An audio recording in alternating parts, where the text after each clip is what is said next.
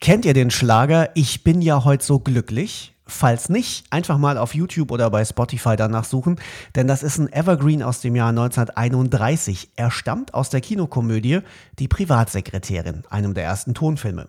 Gesungen hat ihn die bis dahin unbekannte Uferschauspielerin Renate Müller, die damit quasi über Nacht zum Star geworden ist. Und auch die Nazis vergötterten damals diese Schauspielerin und unterstützten sie zunächst, ließen sie aber 1937 plötzlich wie eine heiße Kartoffel fallen. Mehr darüber erfahrt ihr jetzt in Ich bin ja heute so glücklich von Charlotte Roth und von Oliver Heinze in unserem aktuellen Hörbuchtipp.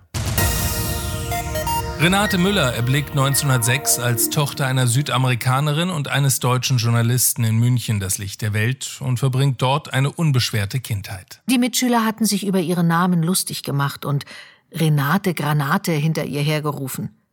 Renate war rundlich, granatenförmig. Ihr einziges Talent schien darin zu bestehen, andere zum Lachen zu bringen. Sie musste selbst dauernd lachen, und so oft sie damit anfing, lachten alle mit. 1914 zieht es die Familie nach Danzig, wo Renate Gesangsunterricht bei der Kammersängerin Johanna Brun bekommt. Zehn Jahre später geht's in die boomende Hauptstadt Berlin, in der sie schon bald von einer großen Karriere im Filmgeschäft träumt.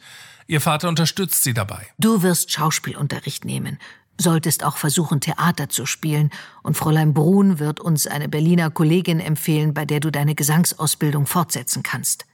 Wenn meine Tochter zum Film will, dann nicht als Küchenhilfe oder Komparsin. Du bist keine, die kleine Brötchen backt, Rena. Aber ich denke, das weißt du selbst. Erste Auftritte am Theater folgen, dann Engagements in Stummfilmen, bevor ihr 1931 in der Komödie Die Privatsekretärin mit dem Lied Ich bin ja heut so glücklich der Durchbruch gelingt. Von da an ist Renate gefragt, begehrt.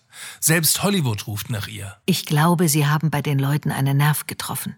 Sie sind genau das Mädchen, das Sie in diesem Augenblick brauchen.